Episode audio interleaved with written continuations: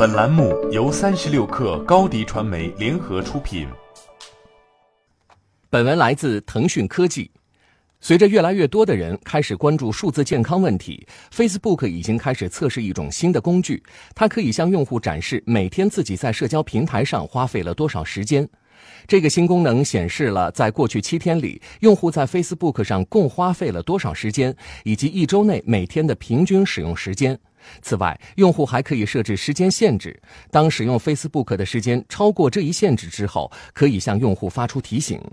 Facebook 官方已经确认，目前正在测试这一功能，并且 Facebook 一位发言人表示：“我们一直在寻找新的方法来确保人们在 Facebook 上拥有更好的使用体验。”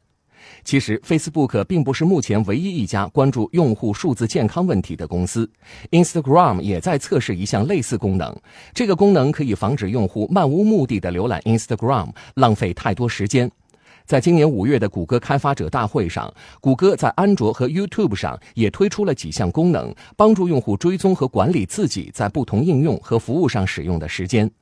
当然，在苹果 iOS 十二系统中内置的 Screen Time 功能也算是同样的目的，并且设计理念更先进。这个功能允许用户为单个应用程序设置使用时间限制，并且根据应用的类型统计总使用时间。对科技公司来说，目前外界的舆论已经开始倾向于防止用户过度沉迷于社交媒体和智能手机，尤其是像 Facebook 这样的平台来说，需要依靠人们的浏览量和点击量从广告商那里赚钱。根据今年一月 Facebook 发布的去年四季度财报来看，虽然 Facebook 用户在平台上花费的时间变少，但利润却超过了以往任何时候。一手商业资讯，精准创业风口，专属职场锦囊，尽在三十六课 APP，快来下载吧！商务合作，请关注公众号“松子收音机”。